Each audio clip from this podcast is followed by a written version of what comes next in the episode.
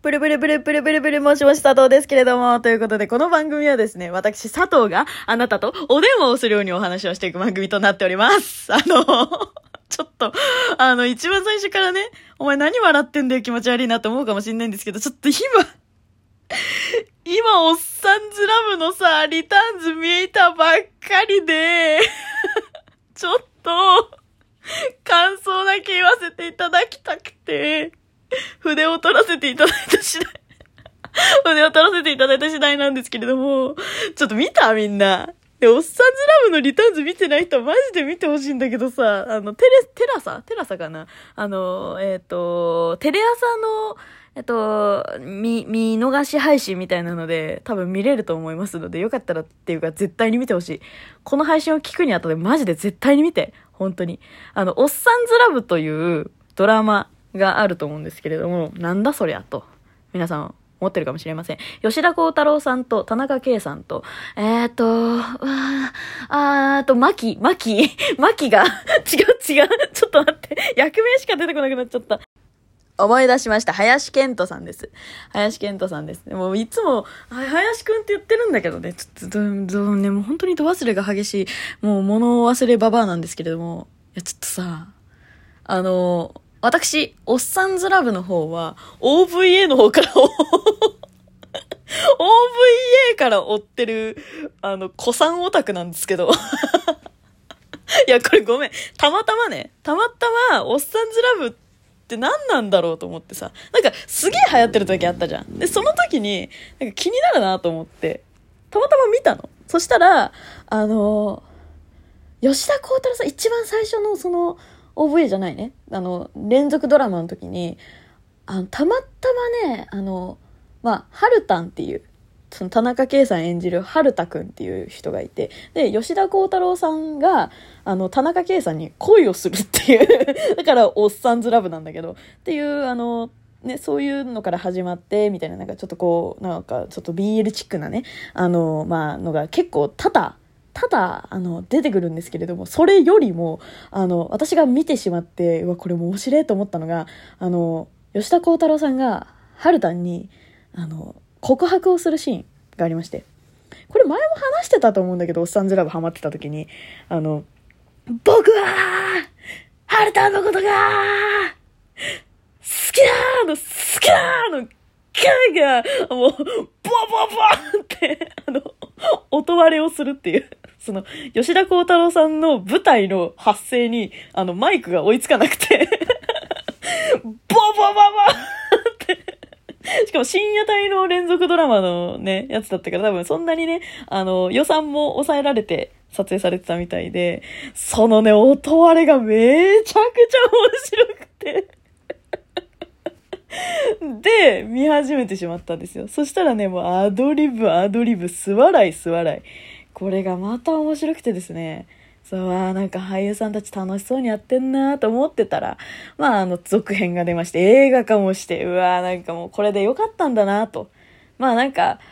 ね、その、続編の方は、私はその、ほら、やっぱりさ、その、最終的に結ばれたカップルが別の人と恋をするってなんかさ、ちょっと、なんか不倫っぽいじゃん。だからなんかちょっとあんまり好ましくなかったんだけど、でもその続編の方はまたなんか違う、なんか相手にな、な、なっちゃうの？なっちゃうの？みたいな、なんか、あの、林健人くんの役柄、マキっていうね、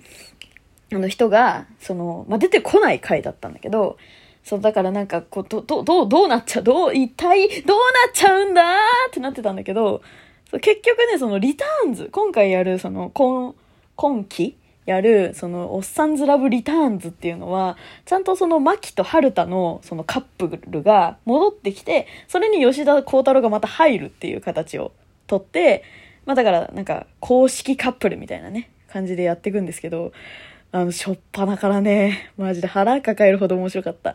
なんかね、私がおっさんずラブ好きな理由って、こうなんか BL 的な理由で見てるのもまあ多少はあるけど、でも、その、それよりも何よりも、あの、演者さんのアドリブがマジで面白い。そう、なんかね、あの、林健人さんも、吉田幸太郎さんも、その、春、あの、何、田中圭さんも、みんなね、あの、や、やらかし放題って感じ。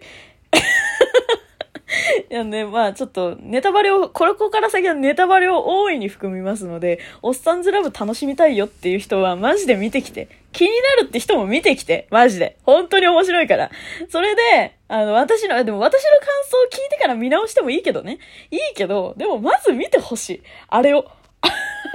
まあ、っていうね、あの感じになっておりますので、ご用心くださいっていう感じなんですけども、一番最初にさ、あの、結婚式場のシーンから始まるじゃん。でさ、吉田幸太郎がさ、その、あ、吉田幸太郎ってかさ、その、部長がね、黒沢部長がさ、なんか、やだ、やだ、やだ、みたいな、なんか、あ、あそこも多分ね、アドリブな気がするんですよ。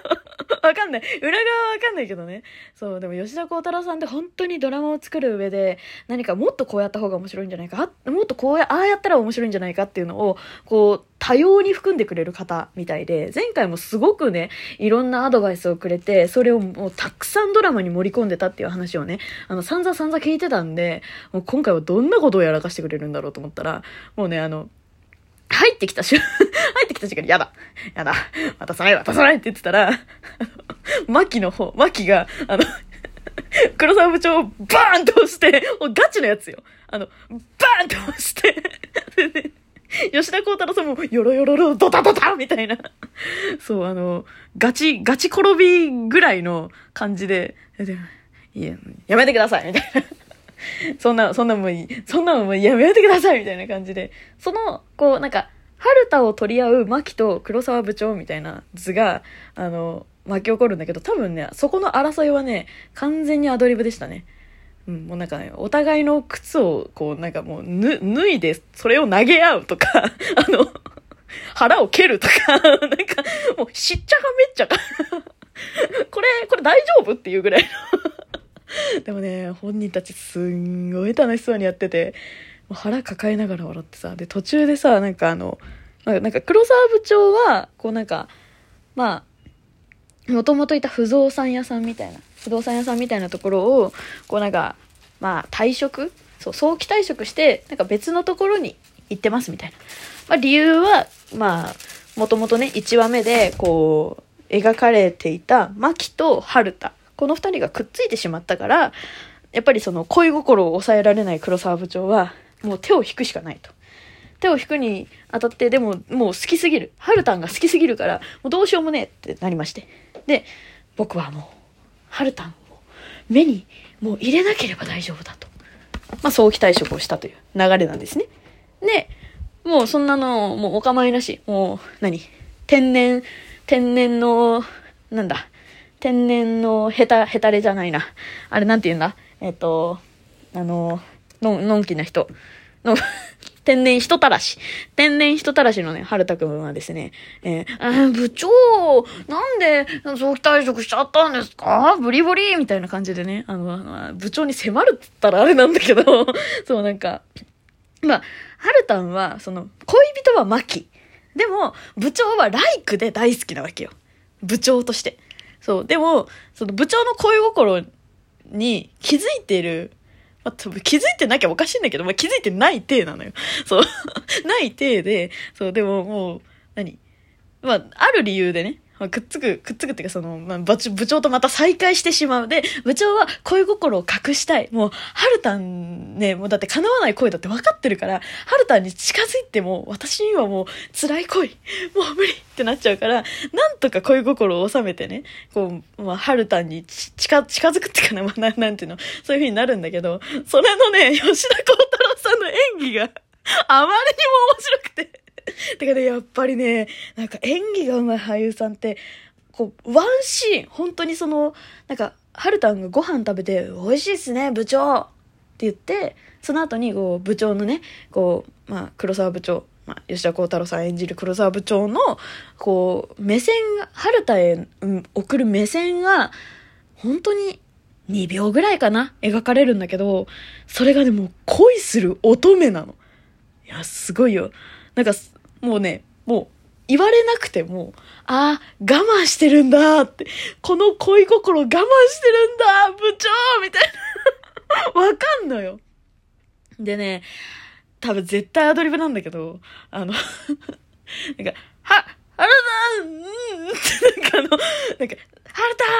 ーンって前回、前々回のね、あのドラマのところですんごい叫ばれてたから、それをこうなんか、お抑えたい気持ちを、多分なんか、あーブーンみたいなの。なんかね、あの、ゴモラ、わざとこう、なんか、叫びたい気持ちを抑えてみたいな、なんか、途中まで言っちゃうみたいなね、あの、ふざけた、あの、シーンを入れてたりしてたんですけど、それもまた面白くてさ、そうでね、耐えきれなくなって、ついにね、1話のね、ら後半でね、春だー あの、ゴミ箱にさ、叫ぶし、あれマジで。ショーシャンクの空にじゃないのよ。マジで。雨に歌えばじゃないのよ、もう。面白すぎるって、あそこ。あそこの、吉田幸太郎一人劇場。あまりにも面白すぎたな。本当に。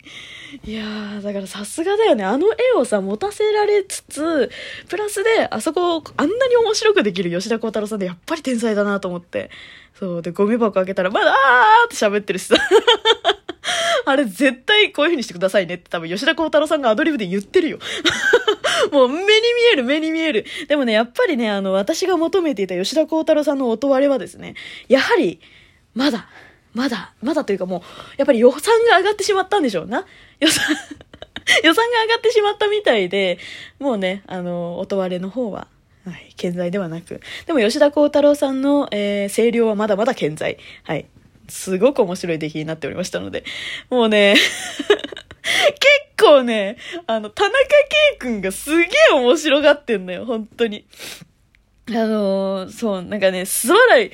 みたいなね、素笑いとかもね、見えますので、それをね、もうなんか、俳優さんたち楽しいんだろうなという目で見ていただくのも、あの、一つの手かと思いますので、BL 的にね、楽しんでいただくのもいいかと思いま思いますけれども、ぜひぜひそういうね、おっさんずラブ見ていただければなと思います。ということで、また次回も見てくれると嬉しいわ。じゃあねバイバーイ